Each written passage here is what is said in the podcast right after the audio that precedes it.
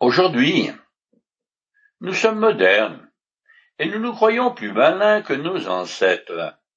Notre culture occidentale, arrogante, qui se croit supérieure, a écarté Dieu et ses préceptes de sa route pour les remplacer par l'humanisme.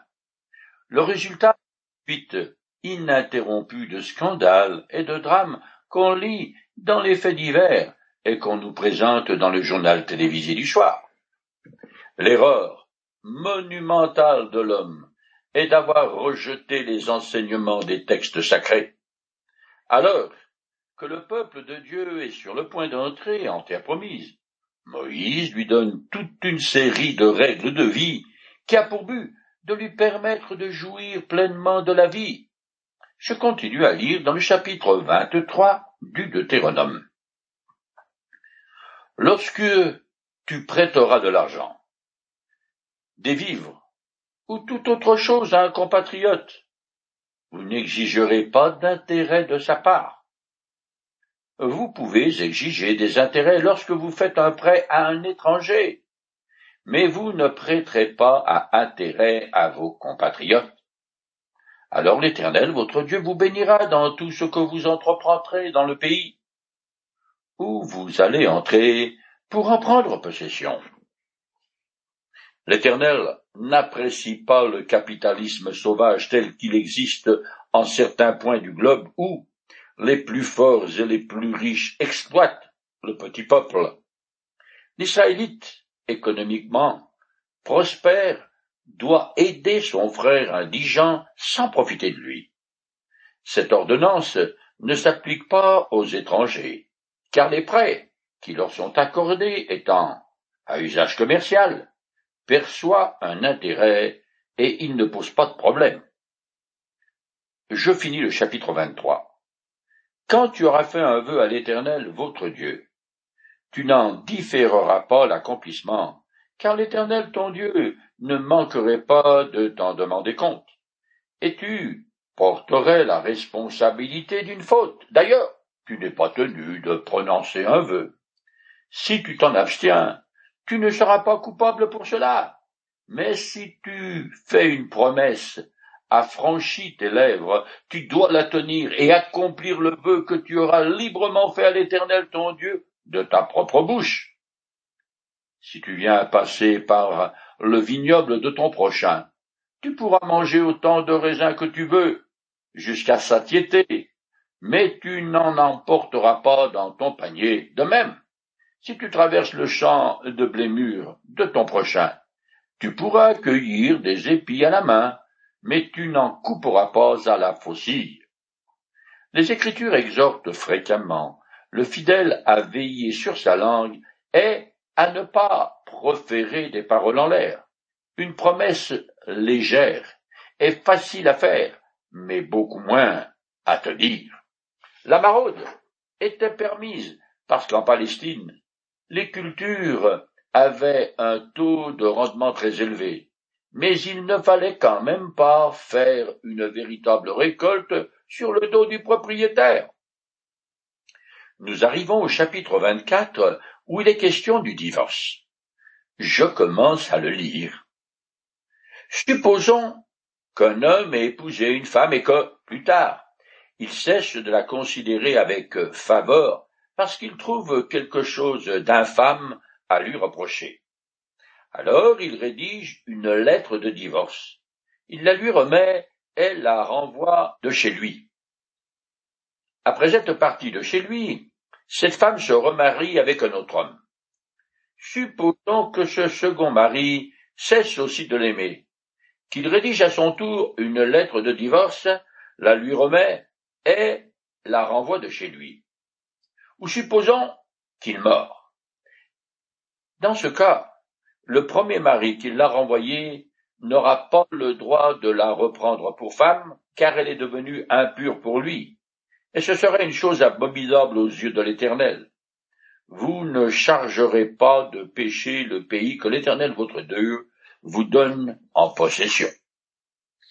Le but de cette loi n'est évidemment pas d'instituer le divorce qui était un fait admis dès les temps anciens, mais de rendre la séparation conjugale définitive une fois qu'elle était suivie d'un second mariage de la femme.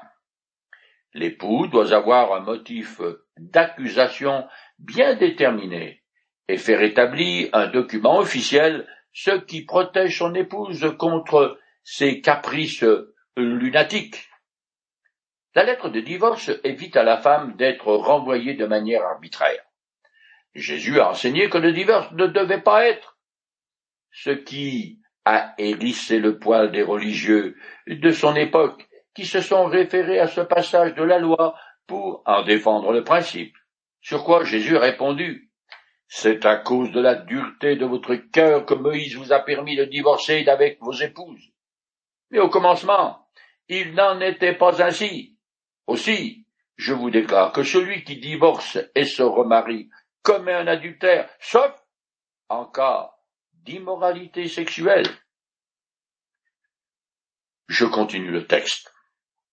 Lorsqu'un homme vient de se marier, il sera dispensé du service militaire et on ne le chargera d'aucune obligation particulière. Il restera disponible pour son foyer pendant un an. Il fera la joie de la femme qu'il aura épousée. Aucune responsabilité publique ne peut être confiée aux jeunes mariés. Cette ordonnance touchante se préoccupe davantage du bonheur de la jeune femme que de celui du mari. Je continue. On ne prendra pas en gage les deux meules de son prochain. On ne saisira même pas celle du dessus car ce serait prendre en gage ses moyens d'existence. Si l'on découvre qu'un Israélite a enlevé l'un de ses compatriotes israélites et l'a réduit en esclavage ou l'a vendu, cet homme sera puni de mort. Ainsi, vous ferez disparaître du milieu de vous la souillure qu'entraîne le mal. Les deux pierres de Beul, une fixe et une mobile, servent à moudre le grain nécessaire à la nourriture quotidienne. Il est donc interdit de s'en saisir. Celui qui met en esclavage un compatriote défait l'œuvre de l'Éternel qui a délivré les Israélites d'Égypte. En conséquence, il a commis une faute de lèse-majesté contre Dieu qui demande la peine capitale. Le reste du chapitre est une suite de prescriptions sans rapport logique les unes avec les autres sur la lèvre et surtout sur les rapports avec l'argent. Je finis le chapitre 24 en compressant. Si tu prêtes quelque chose à ton prochain, tu ne pénétreras pas dans sa maison pour te saisir d'un gage. Tu attendras dehors que l'emprunteur t'apporte son gage à l'extérieur. S'il s'agit d'un pauvre, tu ne te coucheras pas sans lui avoir restitué le gage. Tu ne manqueras pas de lui rapporter au coucher du soleil pour qu'il puisse s'en couvrir à son coucher en te bénissant. Et l'Éternel ton Dieu considérera cela comme une marque de justice. Tu n'exploiteras pas l'ouvrier journalier qui est d'humble condition ou pauvre, qu'il s'agisse d'un Israélite ou d'un émigré habitant chez toi, dans ton pays. Tu lui donneras son salaire chaque jour avant le coucher du soleil. Car, étant pauvre, il attend sa paye avec impatience. Sinon, il en appellerait à l'Éternel contre toi, et tu porterais la responsabilité d'un péché. Tu ne fausseras pas le cours de la justice au déprimant d'un émigré, ni d'un orphelin, et tu ne prendras pas en gage le vêtement d'une veuve. Quand tu moissonneras ton champ, si tu oublies une germe dans le champ, ne retourne pas pour la ramasser. Laisse-la pour l'émigré, pour l'orphelin ou la veuve, afin que l'Éternel ton Dieu te bénisse dans tout ce que tu entreprendras. Quand tu secouras tes oliviers, ne cueille pas ensuite ce qui reste aux branches. Ce sera pour l'immigré, l'orphelin ou la veuve. De même, quand tu vendangeras ta vigne, n'y reviens pas pour grappiller ce qui reste. Ce sera pour l'étranger, l'orphelin ou la veuve. Rappelez-vous que vous avez été esclaves en Égypte. C'est pourquoi je vous ordonne d'agir ainsi. Ces ordonnances montrent bien que Dieu prend soin des plus faibles, et qu'il ne veut pas qu'ils soient laissés pour compte. Ainsi, il est interdit de dépouiller le pauvre de son nécessaire pour vivre. Si j'avais vécu à cette époque, je n'aurais pas pu entrer dans la maison de mon prochain, qui me devait de l'argent. C'est lui, le débiteur, qui choisissait le gage qu'il voulait bien me remettre à moi, le créancier. Les Israélites doivent constamment se souvenir de l'immigré, de la veuve et de l'orphelin, et s'assurer qu'ils ont de quoi vivre. Tout comme l'Éternel est venu au secours des Hébreux dans la détresse en Égypte, ils doivent à leur tour faire preuve de miséricorde envers les démunis. Nos législations sociales ne sont pas plus avancées que les ordonnances profondément humaines de la loi de Moïse. Nous arrivons au chapitre 25 qui continue avec une nouvelle série d'ordonnances diverses, mais toujours très pratiques. L'Éternel montre encore ici qu'il est juste, il se soucie de l'innocent, punit les impies et secourt les faibles. Je commence à lire. Si deux hommes sont en litige, ils se présenteront devant le tribunal, on les jugera. L'innocent sera acquitté, le coupable condamné. Si ce dernier a mérité d'être battu, le juge le fera étendre par terre et le fera battre en sa présence d'un nombre de coups proportionnel à la gravité de son délit. Mais on ne lui affligera pas plus de quarante coups, car dépasser ce nombre de coups sera dégrader votre compatriote. L'usage de la bastonnade a toujours existé, et cette loi est destinée à prévenir les abus. Chez les Hébreux, le châtiment corporel n'avait jamais pour but de soutirer un aveu, et n'était administré qu'après que la culpabilité du suspect ait été prouvée. Les Juifs devaient respecter la dignité du coupable et n'appliquaient que trente-neuf coups pour être sûr de ne pas dépasser les quarante. C'est ce que l'apôtre Paul a dû subir cinq fois à cause de son témoignage pour le Christ. Ce genre de châtiment a totalement disparu des pays civilisés. Cette manière sommaire de rendre la justice séance tenante n'a pas en Orient le caractère infâme qu'elle aurait chez nous. Il n'empêche que ce procédé, surtout s'il était administré sur une place publique, en ferait réfléchir plus d'un et diminuerait d'un coup le nombre de petits larcins et peut-être même les gros délits. Je continue. Tu ne mettras pas de muselière à un bœuf pendant qu'il foule le blé. Le blé était foulé par un bœuf qui tirait une sorte de herse et piétinait les épis. Les sentiments d'humanité qui dictent la plupart des préceptes précédents doivent être étendus aux animaux domestiques. Après avoir labouré péniblement le sol, en automne, et que vienne la moisson, le bœuf ne doit pas être privé de jouir lui aussi du fruit de son dur labeur.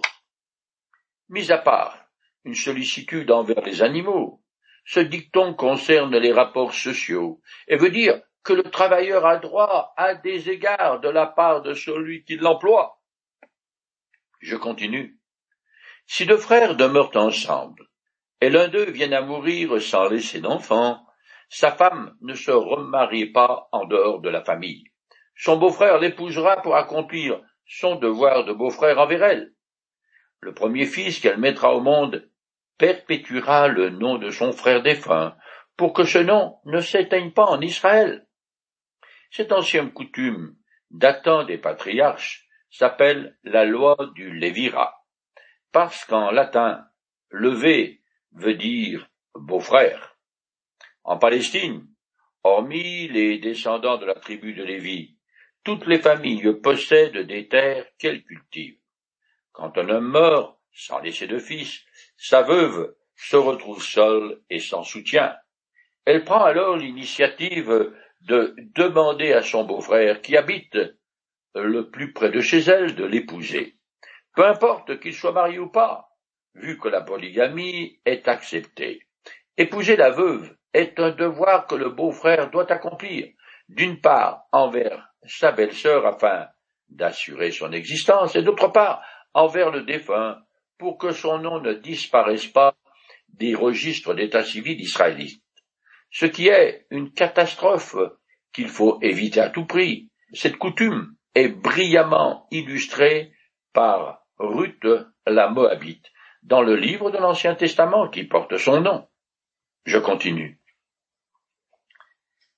Si cet homme n'a pas envie d'épouser sa belle-sœur, il se rendra à la porte de la ville vers les responsables et leur dira Mon beau-frère refuse de perpétuer le nom de son frère en Israël.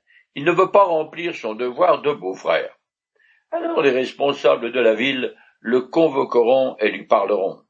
S'il persiste dans son refus d'épouser sa belle-sœur, celle-ci s'approchera de lui en présence des responsables, elle lui ôtera sa sandale et lui crachera au visage, puis elle déclarera à haute voix Voilà comment doit être traité l'homme qui ne veut pas constituer une famille pour son frère. Dès lors, on surnommera la famille de cet homme en Israël la famille du déchaussé. Si le beau-frère refuse d'épouser la veuve, elle le traîne en justice, en quelque sorte, et attire une certaine disgrâce sur lui et sa famille. Par contre, il est inconcevable que la belle-sœur ne veuille pas se marier avec son beau-frère, parce qu'en Israël, ne pas avoir d'enfant était considéré comme le plus grand des malheurs. La sandale que la belle-sœur ôte du pied de son beau-frère symbolise la propriété. À la cession d'un bien immobilier, L'ancien propriétaire ôtait l'une de ses chaussures et la donnait à l'acheteur, montrant par là qu'il lui cédait ses droits sur la propriété. Dans le cas qui nous occupe, elle déchausse son beau-frère, prenant les juges à témoin qu'il a honteusement manqué à son devoir de l'épouser. L'insulte est cinglante, car les Israélites ne vont ni pieds nus ni dans les circonstances les plus lamentables. Le déchaussé est une expression qui désigne donc un homme qui s'est montré déloyal envers son frère, sa tribu et sa nation, et qui ne respecte ni son honneur ni celui de sa famille. Il faut aussi savoir qu'à cette époque, en Israël, se marier n'est pas du tout un choix personnel et une histoire privée et individuelle, mais une affaire de famille où tout le monde a son mot à dire. Dans l'histoire de Ruth, le beau-frère a refusé de la prendre pour épouse, et c'est le plus proche parent suivant, un certain Boaz et aïeul du roi David, qui l'a prise pour femme. Je continue avec un passage désagréable. Supposons que deux Israélites se battent ensemble et que la femme de l'un d'eux intervienne pour délivrer son mari des coups de son adversaire. Si elle empoigne ce dernier par les organes sexuels, vous lui couperez la main sans vous laisser apitoyer.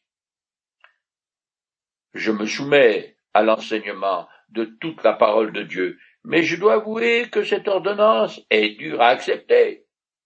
À côté de la loi du talion, œil pour œil et dent pour dent, c'est la seule mutilation prescrite par la loi de Moïse, alors que celle-ci était pratiquée à tour de bras par les autres peuples. Je continue en simplifiant. Tu n'auras pas dans ton sac deux sortes de poids différents, l'un plus lourd que l'autre et l'autre plus léger. Tu n'auras pas dans ta maison deux mesures de capacité, l'une plus grande et l'autre plus petite, car l'Éternel ton Dieu a en abomination ceux qui commettent de telles fraudes. Dans l'Antiquité, l'utilisation de deux poids deux mesures euh, par les marchands malhonnêtes est relativement courante. Quand ils achètent de la marchandise, ils utilisent un instrument de mesure plus grand que ce qu'il est censé l'être. Par exemple, mille cent grammes pour un poids d'un kilo, et quand ils revendent leur poids ne fait plus que neuf cents grammes. Je continue jusqu'à la fin du chapitre 25. Rappelez-vous comment les Amalicites vous ont traité quand vous étiez en chemin après votre sortie d'Égypte? Sans aucun respect de Dieu, ils vous ont rejoint sur votre route et ont attaqué par derrière les éclopés qui fermaient votre marche, alors que vous étiez épuisés à bout de force. Lorsque l'Éternel, votre Dieu, aura assuré une existence paisible en vous délivrant de tous vos ennemis d'alentour, dans le pays qu'il vous donne comme patrimoine, pour que vous le possédiez, vous détruirez les Amalécites de dessous le ciel pour effacer leurs souvenirs. N'oubliez pas de faire cela. Comme je l'ai déjà dit, Dieu manifeste sa justice en prenant soin des faibles et des indigents, et en châtiant les impies. Les Amalécites étaient un peuple sauvage, inhumain, lâche et perfide. Ils ont attaqué par surprise les arrières du peuple d'Israël en marche dans le désert. Après quoi, une bataille rangée en bonne et due forme les a mis en déroute. Saül, le premier roi d'Israël, aura ordre de les exterminer, mais il n'obéira que partiellement. Ceux qui restent seront ensuite décimés par David, puis par la tribu de Siméon. Nous arrivons maintenant au chapitre 26, qui commence par une belle cérémonie similaire à la fête annuelle des premiers fruits. Ce passage énonce la conduite liturgique à tenir pour l'offrande des premiers fruits du pays, ainsi pour la dîme tri-annuelle. Je commence à lire. Lorsque vous serez arrivés dans le pays que l'Éternel votre Dieu vous donne comme patrimoine, lorsque vous en aurez pris possession et que vous y serez installés, chacun de vous prélèvera une part de tous les premiers produits du sol qu'il aura récoltés dans le pays que l'Éternel votre Dieu vous donne. Il les déposera dans une corbeille et se rendra au lieu que l'Éternel votre Dieu aura choisi pour y établir sa présence. Il ira trouver le prêtre qui sera en fonction à ce moment-là et lui dira Je déclare aujourd'hui devant l'Éternel ton Dieu que je suis entré dans le pays que l'Éternel avait promis par serment à nos ancêtres est tout donné. Le prêtre prendra la corbeille de sa main et la déposera devant l'autel de l'Éternel votre Dieu. Après la première récolte, dans leur nouveau pays, un échantillonnage des premiers fruits sera présenté à l'Éternel dans une corbeille. Cette offrande exceptionnelle n'a eu lieu qu'une seule fois. Elle signifie qu'Israël a pris possession du pays que l'Éternel a promis de donner à ses pères. À Jacob, Dieu a dit, Je suis l'Éternel, le Dieu d'Abraham, ton ancêtre, et le Dieu d'Isaac. Cette terre sur laquelle tu reposes, je te la donnerai à toi et à ta descendance. Cette cérémonie donne aux Israélites une magnifique occasion de rendre grâce à l'Éternel pour sa bonté et sa fidélité. Voilà un exemple à suivre pour chacun de nous.